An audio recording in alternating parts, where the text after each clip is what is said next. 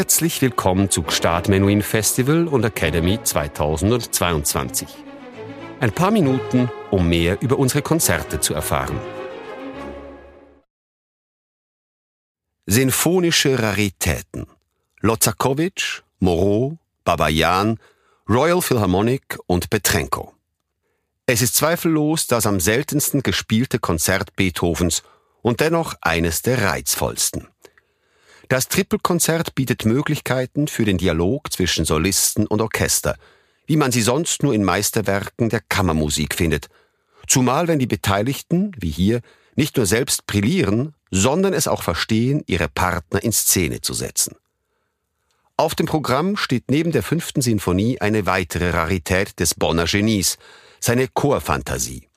Dieses Stück bestreitet der großartige Pianist Sergei Babayan ohne seine Trippelpartner Daniel Lozakowitsch und Edgar Moreau, aber wiederum mit Vasily Petrenko und dem Royal Philharmonic Orchestra London. Mit von der Partie ist die Zürcher Singakademie, die zu den besten Schweizer Chören zählt. Ludwig van Beethoven Trippelkonzert C-Dur für Klavier, Violine und Violoncello, Opus 56. Das Trippelkonzert entstand in den Jahren 1803 bis 1804 und gehört in Beethovens sogenannte mittlere Schaffensperiode. Zum mittleren Beethoven wird jene Musik gezählt, die heute üblicherweise zuerst mit dem Namen des Komponisten verbunden wird. Es ist jene Schaffenszeit, welche mit der Eroica beginnt und durch die achte Sinfonie ihren Schlusspunkt erhält. Die Originalausgabe des Trippelkonzerts vom Juni-Juli 1807 trägt den Titel Grand Concerto Concertant pour pianoforte, violon et violoncelle avec accompagnement de composé et dédié à Son Altesse Serenisme, le Prince de Lobkowitz par Louis van Beethoven. Der Pleonasmus Concerto Concertant im Titel weist auf die besondere Gattungseigentümlichkeit, auf den konzertanten Charakter des Werkes hin – es soll sich also um ein echtes Konzert für die drei Solostimmen handeln und nicht etwa um eine konzertante Sinfonie, wie Werke mit mehreren Solistinnen in der Regel bezeichnet wurden. Beethoven erprobt in diesem Werk vielfältige Möglichkeiten des Solokonzerts. Indem er hier die Solopartie verdreifachte, gewann er an Möglichkeiten zum wechselseitigen Dialog zwischen Orchester und Solistinnen sowie innerhalb der solistischen Kleingruppe. Diese ist ein veritables Klaviertrio, eine Besetzung also, welcher Beethoven in seinem Övre besonderes Augenmerk schenkt, indem er seinen Werkkatalog mit drei Klaviertrios eröffnete. Ludwig van Beethoven, Chorfantasie C-Moll für Klavier, Chor und Orchester, Opus 80. Beethovens Chorfantasie wird nur selten zur Aufführung gebracht, was sicherlich zum einen auf die dafür benötigte große Zahl von Interpretinnen und Interpreten zum anderen aber auch auf ihre ausgesprochen hybride Form zurückzuführen ist, die bereits das Finale der neunten Sinfonie anklingen lässt. Sie bildet den krönenden Abschluss seines großen Konzertabends, den Beethoven am 22. Dezember 1808 im Theater an der Wien veranstaltet. Er entführt die Zuhörenden bei bitterer Kälte auf eine mehr als vierstündige Reise durch sein Schaffenswerk.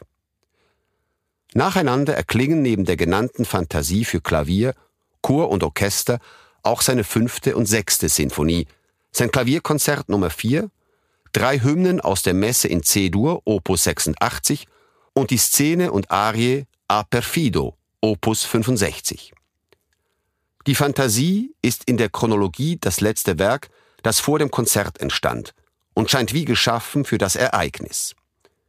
Beethoven wollte den Abend mit einem glänzenden Schlussstück krönen, wie sich sein Schüler Karl Czerny nach seinem Tod erinnert, und vereinte dafür sämtliche mitwirkenden Kräfte. Die große Orchesterbesetzung, das Soloklavier, die Vokalsolisten und den Oratorienchor.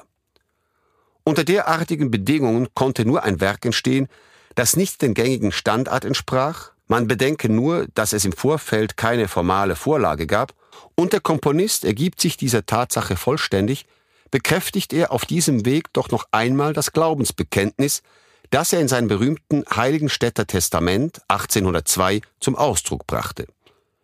Es ging ihm dabei um die innere Befreiung des Einzelnen, um mittels der für den Schaffensprozess freigesetzten Energien eine harmonische und starke Gesellschaft zu errichten. Elisabeth Brisson.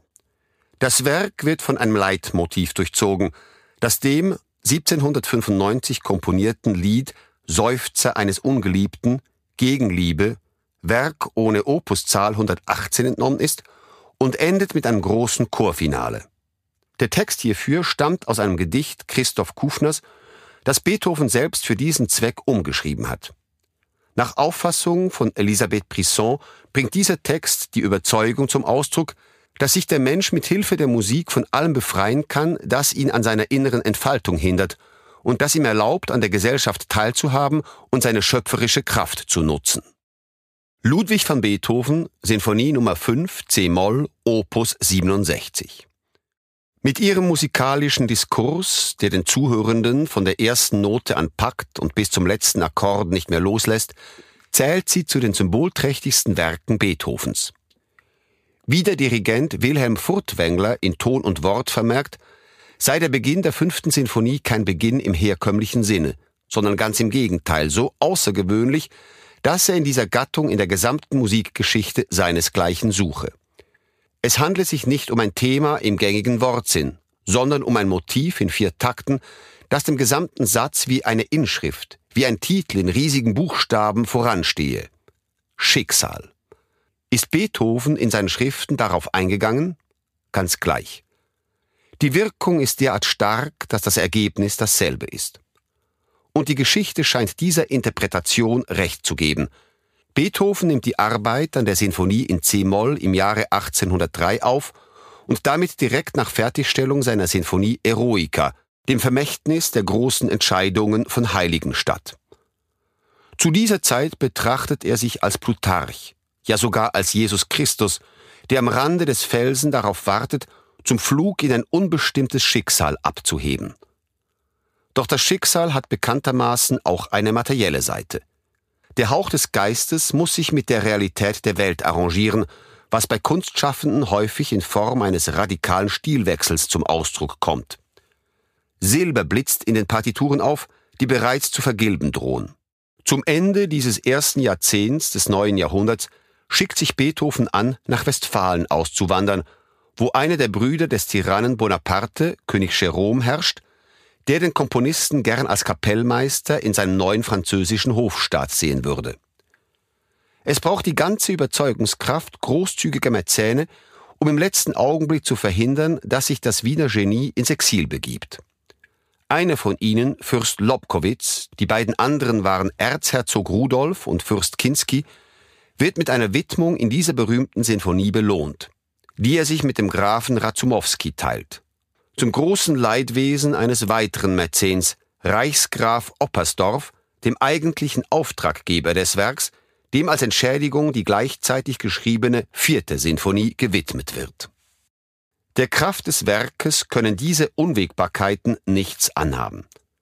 Doch sie mildern auch keineswegs die unheilvollen Umstände, unter denen die Uraufführung am 22. Dezember 1808 im Rahmen einer vollständig der Musik Beethovens gewidmeten Akademie, auf deren Programm die Pastoralsinfonie, das Klavierkonzert Nummer 4 und die Chorfantasie stehen, stattfindet. Ein Streit um Geld ist zwischen dem Komponisten und den Musikerinnen und Musikern des Theaters an der Wien entbrannt, die seine Anwesenheit bei den Proben nicht wünschen und mit ihm nur noch über den Orchesterleiter Seifried kommunizieren. Darunter soll die Qualität des Konzerts merklich leiden. Weitaus besser sollte da die Kostprobe ausfallen, die einem Leipziger Publikum im Frühjahr 1810 dargeboten wird und E.T.H. Hoffmann in einer Kolumne in der Allgemeinen Musikalischen Zeitung zu Begeisterungsstürmen hinreißen lässt. Der Schriftsteller beschreibt die Sinfonie darin als Werk, das genial erfunden und mit tiefer Besonnenheit ausgeführt, in sehr hohem Grade die Romantik der Musik ausspreche. Samstag, 20. August 2022, 19.30 Uhr, Festivalzelt Gstaad. Daniel Lozakowitsch, Violine. Edgar Moreau, Violoncello. Sergei Babayan, Klavier. Zürcher Singakademie, Chor. Royal Philharmonic Orchestra, London. Wasili Petrenko, Leitung.